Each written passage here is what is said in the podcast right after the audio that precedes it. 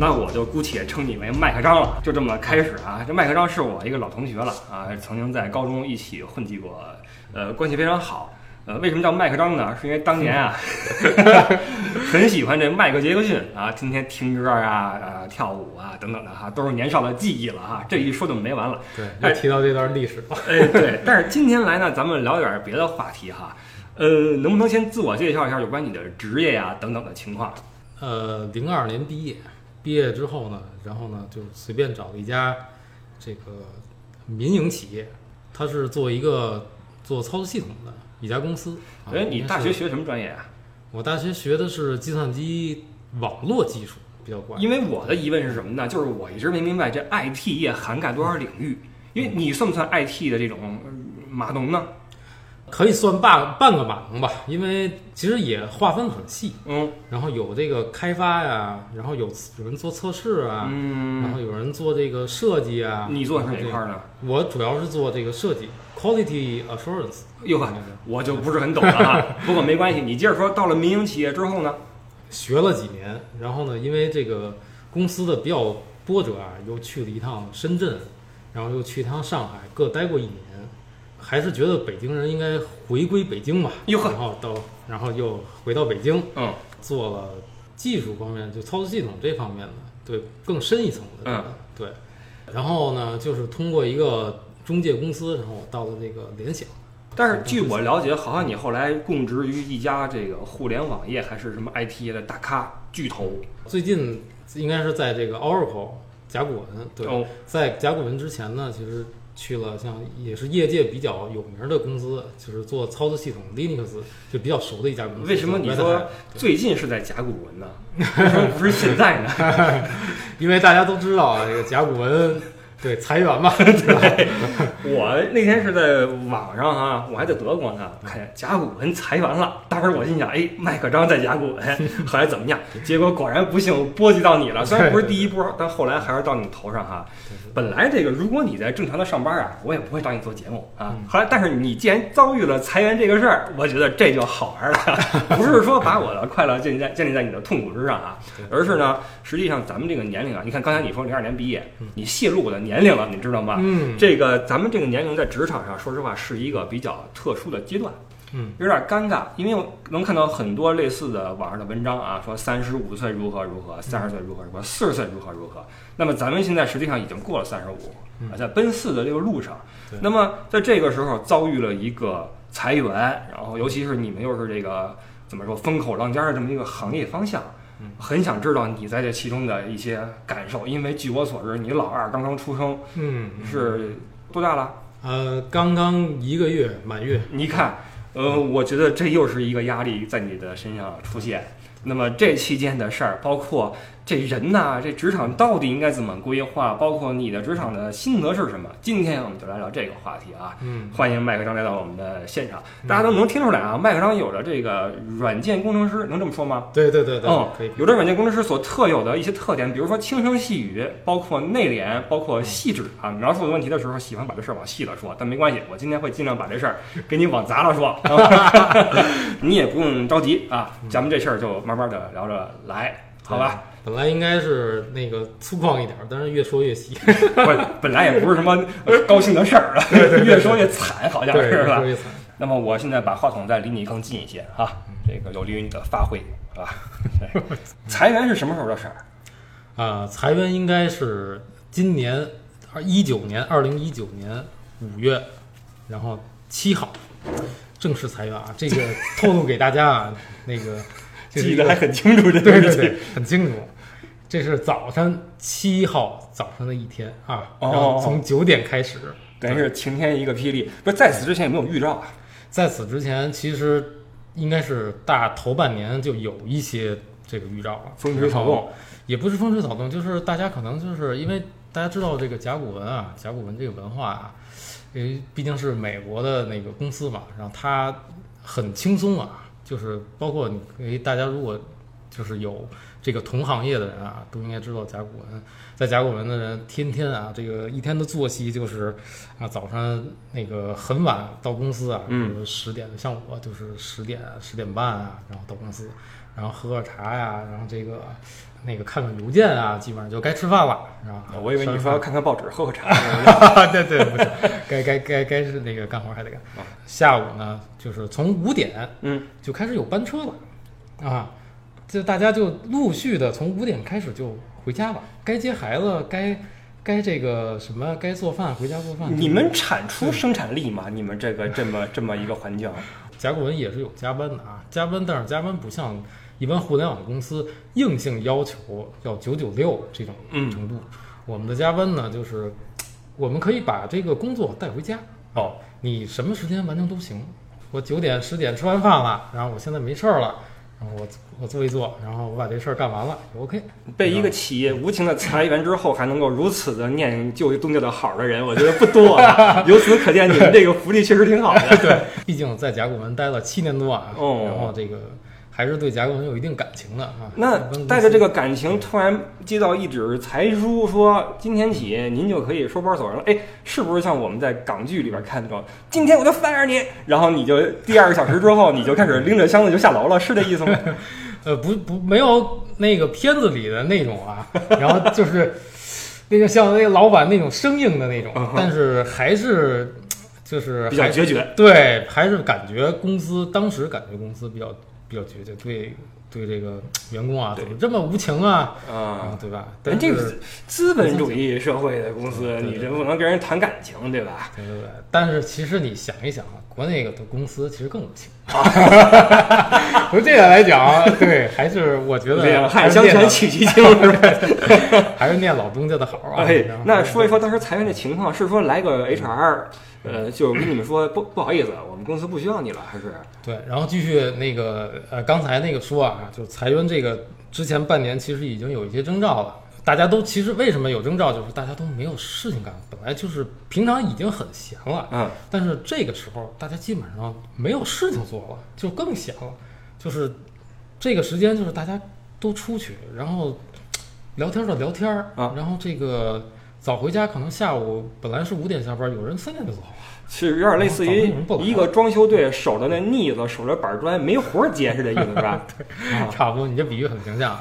然后，对，然后这个大家知道，可能有一些人已经在开始找工作了，因为哦，大家有这个风吹草动，大家已经心里跟明镜似的啊。这个也是内部的一个秘密啊，就从美国那边高层有消息透露给北京这边，然后北京这边其实是有限制对，从三月的时候，从今年三月，其实大家已经知道这边要裁员了，但是呢，分析啊，初步内部分析觉得，呃，这些管理层，然后包括有一些 team lead 这一层，可能都不会裁掉，嗯。可能裁可能下部下面裁保洁什么的啊，啊，晚上回来了，保洁阿姨，我们走了，保洁阿姨都没走。对对，铁打的保洁阿姨，流水的这员工是吧？对，最后我们走的时候都是保洁阿姨安抚我，差不多吧。然后觉得我们这一层呢，可能还会留下几个，然后包括像我的老板是 director 级别的，对，然后基本上可能都会留下。如果我们都被裁了，那可能老板可能也不会留下，对吧？也没有意义了。对，然后当时就从三月耗啊，大家一直耗，很煎熬那时候。然后到有的可能找工作，有的找工作找工作。然后呢，我们这些人呢，就可能学习呗。然后因为没有事情可做了，然后就是该那个充电充电嘛，把这些技术补上。然后再如果假如被裁了，当时想的是再找新工作啊。这是很关键的一点啊，就是说你们不论在什么时候，哪怕身处一个大公司的这么一个可能是中层这个位置哈，也没有说把手上的活撂下，也没有把技能撂下。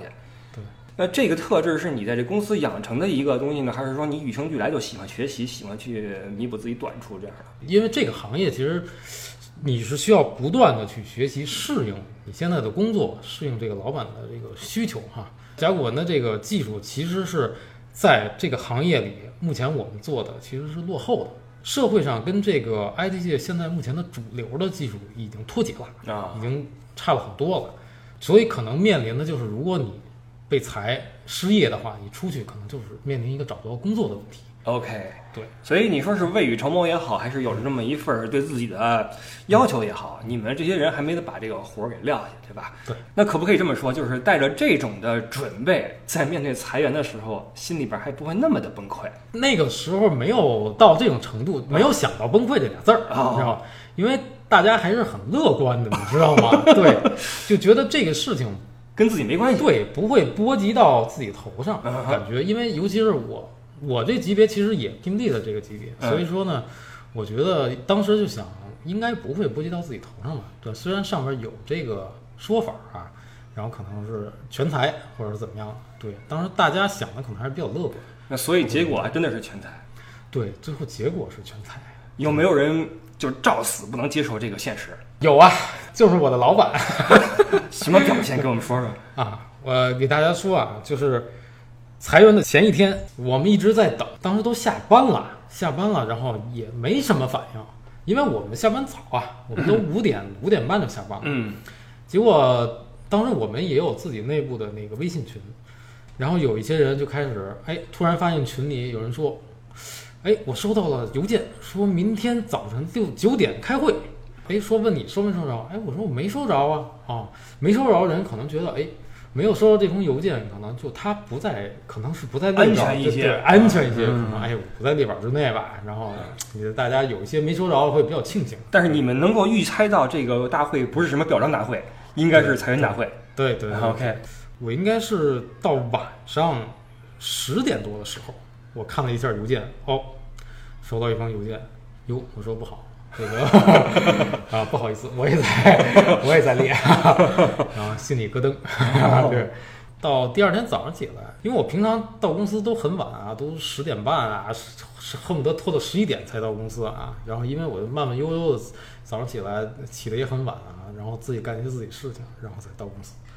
等我到公司的时候，发现大会已经开完了，因为因为我不知道，我认为大会至少得开个半半小时个小时，对。然后后来一听同事说，这个会议只有十分钟，啊有一个操着台湾腔的啊，一个一个一个台湾人，分别用英文和中文各叙述了五分钟啊，然后就是整个十分钟，正好到十分钟的时候正好结束。嘿，职业啊，对，特别巧。我应该是零九分、十分的时候踏踏进去，但是我那会儿已经没机会 set up 那个 那个网络去啊听那个会了知道吧？已经来不及了。然后就陆续的，大家就开始收到这个电话啊，嗯，就是传接直就是由这个公司的 HR 部门直接打到你的手机上，哎，叫你到楼下一层某某会议室，然后开始单独谈，就是聊待遇了，聊善后了，就对聊善后的事宜了啊。啊。然后那个第一个去的肯定是我的老板，我老板也没有想到我，那大家也没有想到啊，对？他估计他自己也比较那个，对，心里也也也也不是滋味儿啊。进去之后，每个人严格限制到十分钟。我的老板呢进去呢，嗯大概十分钟之后，应该是嗯九点二十的样子、嗯啊。第二个人下去了，下去之后发现，哎，这人还在里边儿，你知道吗？还刚呢。然后估计还在诉苦啊。OK OK，然后等后来了解的时候，就是老说这个老板啊，一直在跟 HR 说我们这个，我为公司这个 抛头颅洒热血，啊对，抛头颅洒热血，呃，辛辛苦苦干了那个十好十几年啊，然后这个呃没有功劳有苦劳啊，就是很依依不舍啊。他年龄几何呢他应该是在四十多岁，应？OK，该是七几年，对，嗯，比我大不少了，所以都是可能是这个年龄都应该有比较有危机感啊。我认为啊，三十五岁以上这种年龄人，其实他是不愿意走的，在这儿就是一辈子就是我就跟这儿退休就好了，嗯，大家都是这么想的，嗯。对，所以呢，这个公司出现这种情况，其实，嗯，大多数人也是百感交集啊。那么你们这些被裁员的人有没有不服不忿儿的？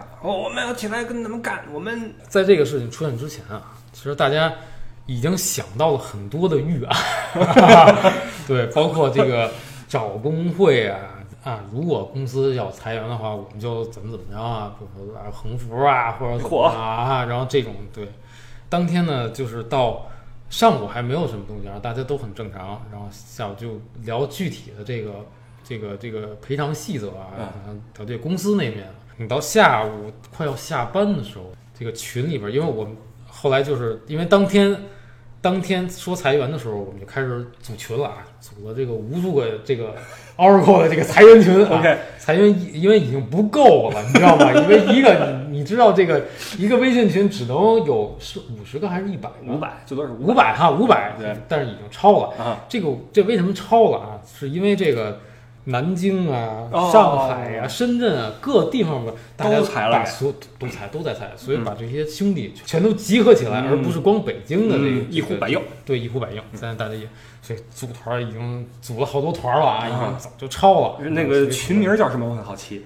群名儿一开始叫什么大欧什么裁员群啊，哦还有什么乌记什么裁员什么，还有有的可能甚至比较激进一点儿啊，就是说我们这个什么抗战到底啊，或者是什么 这种，就类似这种就比较记得。后来就是大家都走之后呢，就比较和谐了，都哦改成这个什么欢乐颂啊，然后这种哪个颂是送别人送的还是？啊，对，送别的送，对，欢乐欧什么欧记欢乐颂啊，就这种。现在这个手机里还有这种啊、等于也是被招安了，最后。对，被招安了，就大家这个心态可能也发生变化，对啊，尤其是后来可能大家陆陆续续找工作之后啊，啊，也对这个事儿，然后不是特别的那个，呃，对，特别的在在纠结了，在在跟公司纠结 OK 那么你们这个心态的转变，是不是也可以呃理解为呃经历这种中年危机的这波人，在自己的安全区受到迫害之后，迫害受到侵害之后的一种心态的一种从荡到谷底，到随着自己通通过自己的努力再次上岗就业，然后心态又恢复正常，是不是也是这么一个曲线的过程？嗯，对。当时呢，大家其实不能接受的这个事实啊，当然都很激进啊。呃，我们有几个人就坚决不走，我要跟公司抗争到底。我就就我心里接受不了，嗯是吧？你凭什么让我走啊？我干了这么多，因为我们跟公司签的都是无固定期限劳动。OK OK，对，不像像你现在在外边跟互联网公司签的啊，或者都是三年一签啊，五年一签，我们、我们是无固定期限，我不是每年一签的。换句话说就是永久合同。对嗯，应该说是永久合同，所以我们没有想到，我觉得公司从这个角度来讲，我觉得公司不能裁我。嗯，对，当时想的就是这个，你为什么？你也就是说合法，，你们想的就是你们这波人就是在这养老了，除非对哪天我爷想走了再走，对只要你们不走，公司也不会轰你们。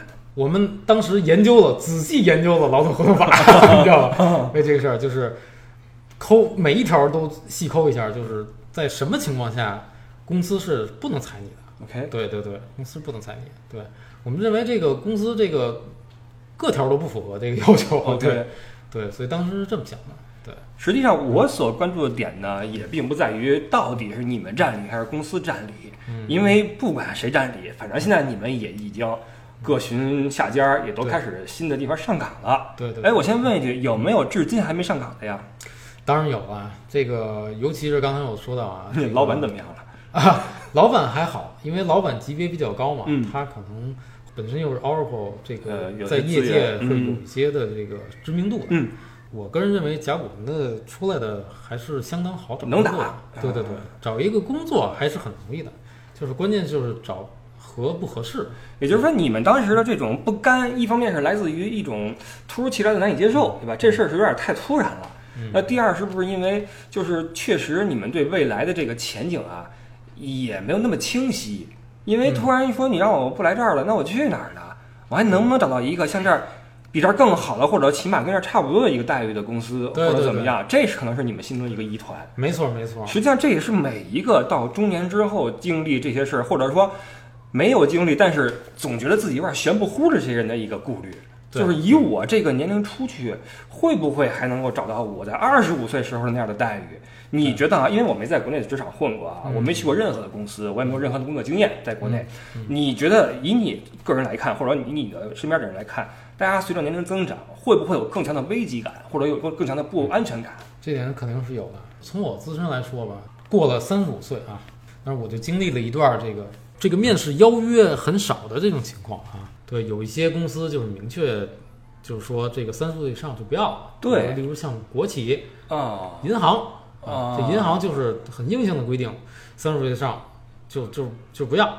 对，我前两天刚刚看一公众号，嗯上面列举了一些三十五岁以上人在职场中的劣势，写的非常的血淋淋啊，嗯很直观的披露了三十五岁以上的人的麻烦之处。就对于企业，就是他那公众号的意思，让我看完之后觉得，三十五岁以上你还在上班，你就是罪人，你知道吗？你就没脸再去出门去工作去了，你知道吗？嗯他怎么写的呢？就是类似于嗯，人在二十五岁的时候，你无非就是谈个恋爱，结个婚，你没有什么其他的干扰，你心无旁骛，你也不用管家庭，你体力也够啊。但是你随着年龄增长，你结婚之后可能会有下一代。你的父母的年龄在增长，你的责任也变得更多，你自己的身体状况也在走下坡路，而且最重要的是，从生理指标上来说，三十五的人他就是不如二十五的人脑子快、体力好、加班加的猛，而且人到了中年就会被其他的琐事儿所干扰，对你无法再心无旁骛的说让我加班没问题，反正我跟家也没空调吹，呃，我还不如那儿干呢。所以这个是很赤裸的一个现实，就是对于一些公司来说，三十五岁以上的人好像确实是没有年轻人好使。那当年轻人可以源源不断的补充到我们的就业市场的时候，可能作为三十五岁以上的人，确实是就会被歧视。你有这种感觉吗？我当然有啊，有过去面试啊，就是呃刚一接触啊，然后比如说对方拿到你的简历，了解一番情况之后啊，问你那个多大年龄啊，然后你说哎呦，你说我可能啊奔四上了啊对，奔四的年龄了，嗯，然后他说哟不好意思，那我们就这个不用再谈，不这个用再浪费彼此时间了。对，类似这种吧，差不多。然后就是我们这个可能对年龄对有要求，嗯。呃，对三十五岁以上不好意思我不要了，哦。就是这种情况啊。但是你现在也是如你的所愿找到了下家儿，可以这么说吗？嗯嗯嗯。嗯，也就是说，他其实并不是说三十五岁以上就没饭吃了。就不是说啊，三十五岁以上你就一定找不到工作。国内现在的环境，我想说的是比较恶劣。互联网在这个中国这片大地上啊，呃，如雨后春笋般的成长起来。对，呃如雨后韭菜一般生长，啊，对，比韭菜比那个对长得还快快，长得还快，对，没错是这样。但是互联网公司呢，它追求的是什么呀？它要活下去，它希望马上兑现这个投资人的这个收益哈，需要对投资人负责。然后这个互联网，尤其以互联网公司为首，这个加班加的很厉害。为什么呢？因为他们需要加班，他们需要有体力。你在三十五岁以上，大家都知道，三十五岁以上的人，他的身体各项机能你别说加班了，唱个 K 都唱不动了，还加班。对对对，嗯，你发现你这三十五岁以上，你再去熬夜，其实不太可能的。而且家里边还打电话催呢。对家里你家里有这个老婆孩子是吧？嗯 然后你回来你不可能是吧？连孩子都不管了，然后你老婆是吧？然后这个回来连饭都不吃了，嗯，整天回来就这个这个都都就睡觉都见不着面了。对你，你这一辈子为了什么？是吧？你为了生活，为了什么对吧？？嗯对，你为了什么？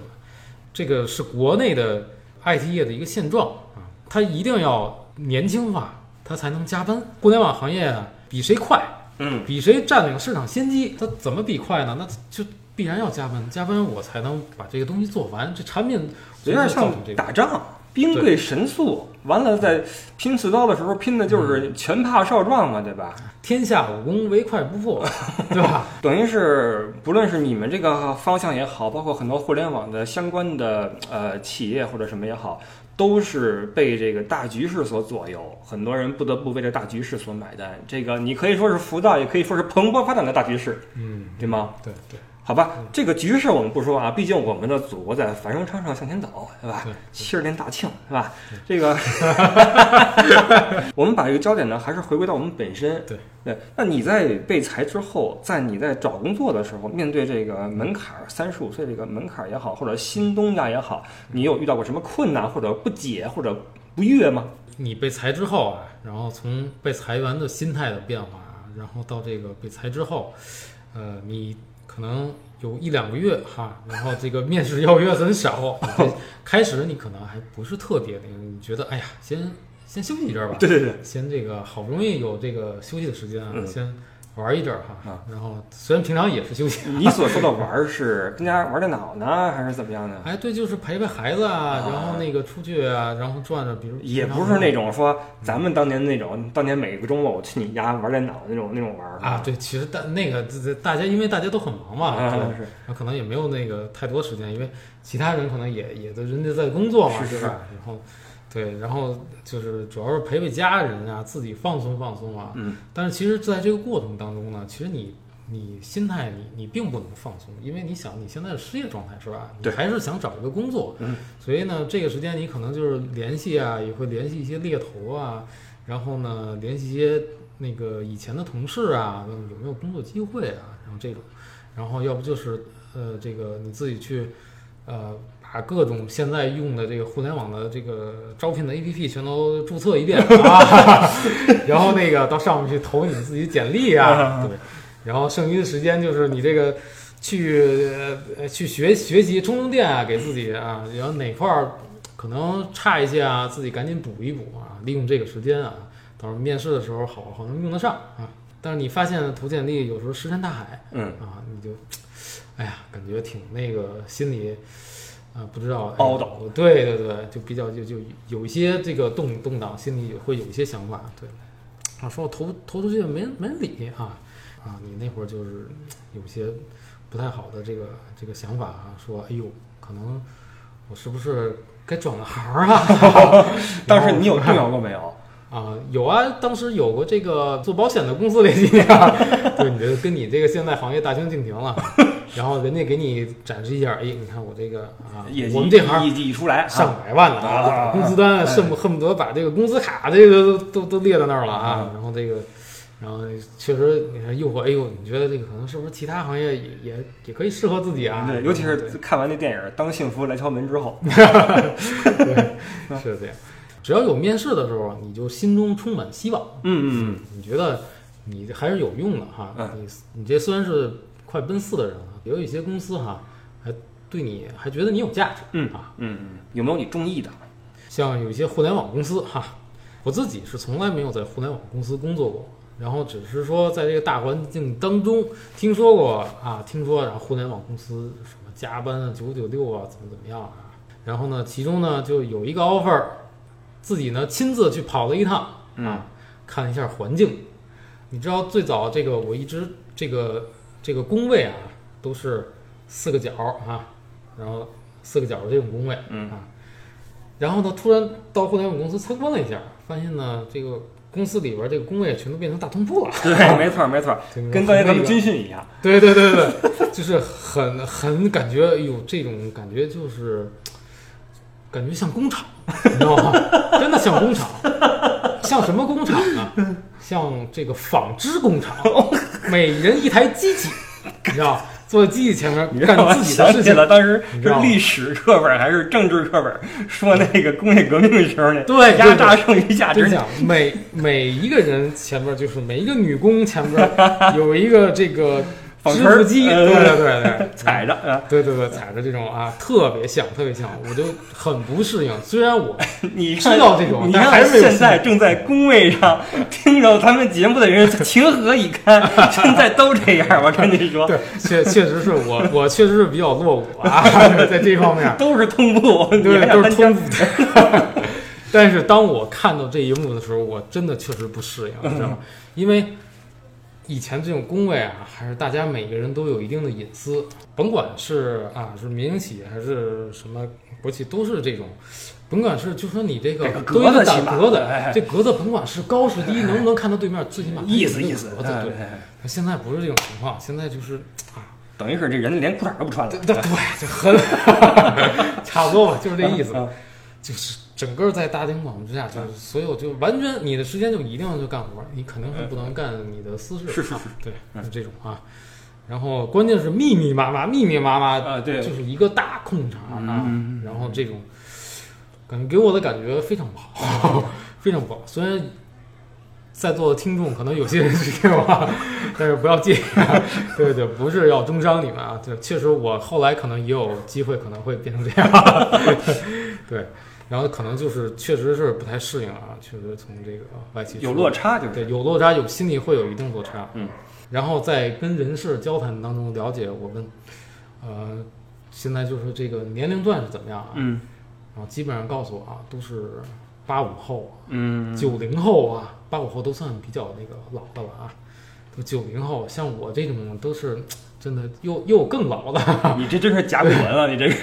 真是古啊，对很很古，对。嗯然后再问到这个加班的制度啊，这个 HR 跟我说啊，就是每天九点下班，然后周末要加班啊。是我说是一直这样吗？HR 跟我说前一段时间啊就开始了，然后一直这样，前一段时间不是这样，然后后来开始这样。嗯但是我想一想，可能可能一直就是这样，可能对 HR 没有好意思打击我，好听一些，好听一些说听。说的好听一些。对对，可能还给我一线希望，可能是不是忙过去之后就九九六了？我说这个这个，然后后来想了想想了想啊，这个这个就说的好听一点啊，嗯然后可能就是常态，这个应该是常态。嗯对然后呢，这个想到我这个离的这个距离啊，然后我说九点下班啊，然后这家公司在望京啊，哦，然后从望京我要回到家的话，然后你家有点三环以里，对我这这这应该到二环边儿上了。哎呀然后这个我回到家呢，就得路上要花两个小时，因为地铁非常不方便。是是是是是是，嗯，我想到我回到家就十一点了，十一点我在西，我就不是十一点半了，嗯对吧？我就零点夜话了，直接。对零点夜话。我说我想这不是事儿啊，嗯对，所以我就我就我就拒掉了。虽然这个给给的给的我薪酬其实是要比我在甲骨文要高啊，嗯，对然后但是我绝对是不能接受的。那你看啊，呃，高薪也给了，呃，年龄也没顾及，嗯您这落差又这么多，呃，你现在工作这地儿，我想知道是什么样的，因为我相信听友们肯定好奇，呃，挑剔如您这么一位先生，你怎么实现再就业的？你现在这公司到底是有多好？你告诉我。其实大家不用羡慕其实现在公司没有多好，我个人认为我是被骗去的。对你这被骗去是因为最后是不行了，心里边实在发毛，呃找地儿先站着，还是怎么着？嗯，也有这个原因吧。然后当时就是因为，呃，像经历了这个六月啊、七月啊，然后到进入到八月份啊，活我觉得慌，嗯对，我觉得也差不多了吧，晃荡了两个多月了，嗯我觉得也该找一家公司落脚了哈。嗯因为太长时间这个行业，你到下一家公司，下一家公司肯定会这个这个 HR 肯定会 challenge 你哈。啊是，为什么这个啊中间有有有有这么这么这么长时间啊？所以呢，我当时由于这个心态，所以就想赶紧找一家公司，然后去。然后当时呢，我找的这家公司呢是一家做芯片的，呃，进去其实之前也知道啊，周二、周四加班，然后呢每一每一个月周六加一天班，啊，我觉得也还可以吧。我想想，这个是打了折扣的九九六，啊减半的九九六啊啊。结结果到了公司第一天就装机器嘛，装完机器也进不了公司系统啊。然后第二天早上起来啊，机器也装完了，说看看公司的这个里面这个员工手册，然后什么管理规章制度，啊我这一看，这心里就凉了半截儿。这个公司是鼓励加班，是这个加班要计入到这个 KPI 考核里面。，OK，对，这个一年还得你至少再加班四十天。如果你不加呢，可能就面临到你从你的谈的薪水里边扣钱。啊，我懂了啊对，所以我从我个人来讲，我是有一种受骗的感觉。，OK，你去这公司多久了我去这公司现在是一周，？OK，被骗一周了，对，被骗一周啊，其实很短啊。有什么打算吗？啊，当然是继续骑驴找马 啊，我哎，我这我这期节目要不要等你找到下家之后再再播出来？不太行。别回头你这干着干着，那上面的哎，这节目是不是你？应该不会，我觉得这个公司的人应该是没有时间去听这个节目，对他们还是比较对这个这个这个死气沉沉的。懂了懂了，对对对，这个公司整个还是比较沉闷的啊，给我的感觉这一一周下来啊比较沉闷，没有在甲骨文的人活跃啊，嗯我觉得也就是说企业文化是跟以前是比是比不了的。比不了，比不了。哎，除了你自己内心中的这种啊不太是滋味儿，家人有没有压力？比如说你老婆，啊，你这这你你是顶梁柱，你就就说不干就不干了。我我也是北京人嘛，对吧？然后家在北京，所以可能压力相对于我那些有些家不是北京，不是北京这个这个成长的这些人，这个压力要小的很多。你等于一个月比人多挣好几千块钱。我有的同事啊，可能这个房贷啊，据我所知，这个一个月三到五万的房贷啊啊啊，对，什么哪儿的房子呀？他这个买的是豪宅啊，他那个豪宅是大概接近两千万的豪宅啊，然后这个大概是三百多平米，对那就是你们这波人肯定会受到一些压力了，不管是自己的还是家里边的，怎么去化解呢？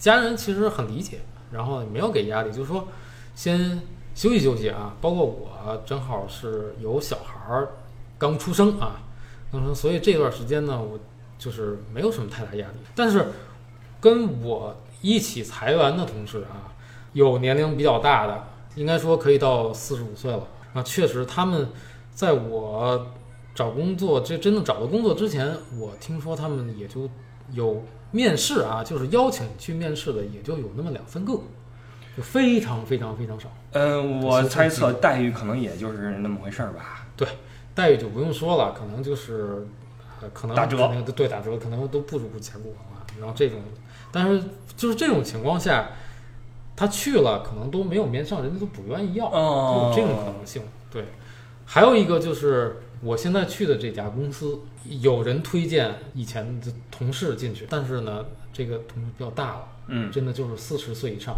四十以上人家就是都没有给面试机会。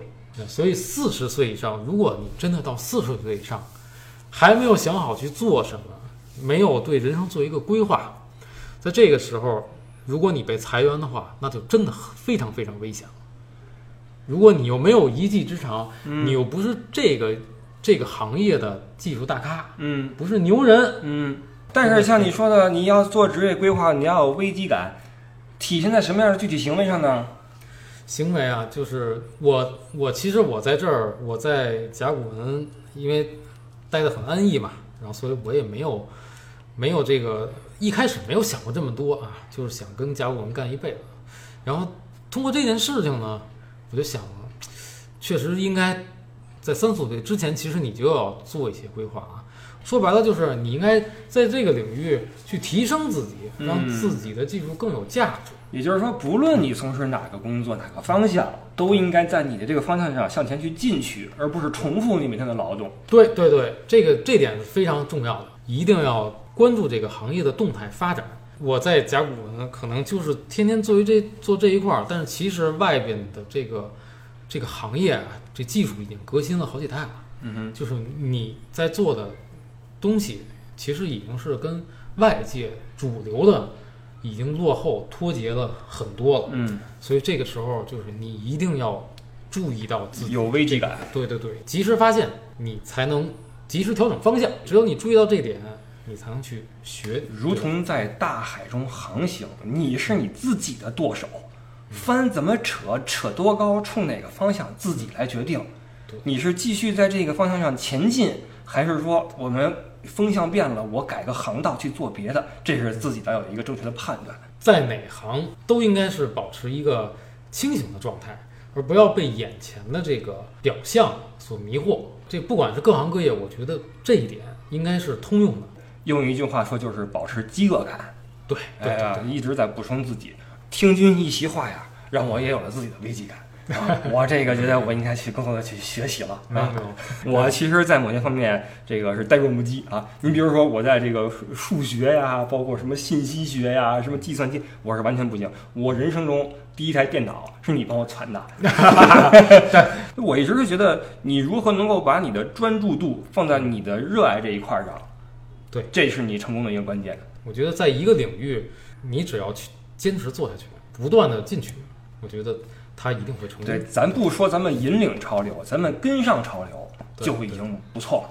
聊了这么多啊，不知道你什么感觉啊？嗯、我的感觉是很舒服，因为这个聊了聊你这边的情况啊，我所不知道一个领域，而且也让我知道了这个国内这个就业市场的一个压力啊，也是挺大的。但是我也希望各位啊，我不知道这个话题各位是不是受用啊，因为我猜测，因为现在不都是贩卖焦虑吗？嗯，你看那公众号的文章哈，我呢就是如果说这个也是大家一个焦虑点的话，咱们这个谈话呢，我希望可以给大家减少一点焦虑，让大家知道，哎，你所从事这个职业，其实不论什么职业，三十五岁都是一个你的人生就可能会以三十五岁作为一个转折点。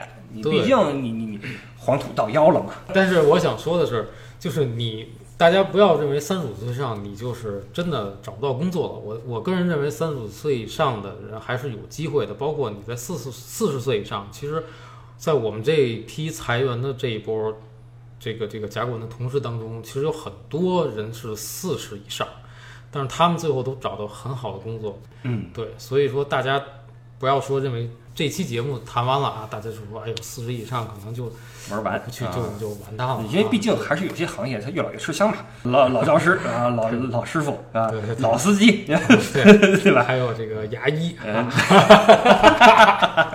你这句话有意思了，因为明天我就要和一位我们的另外一位同学，一个牙医去做一期节目啊，也会是非常有意思，好吧对？对对，像这个这种行业都是越老越吃香的啊。连麦可章这种高危行业啊，都能够在三十五岁之后找到新的方向，找到新的着陆点。我相信各位稍加留意的话，也会有一个比较 OK 的职业前景。对对对，大家一定要有信心啊。OK，对对好吧。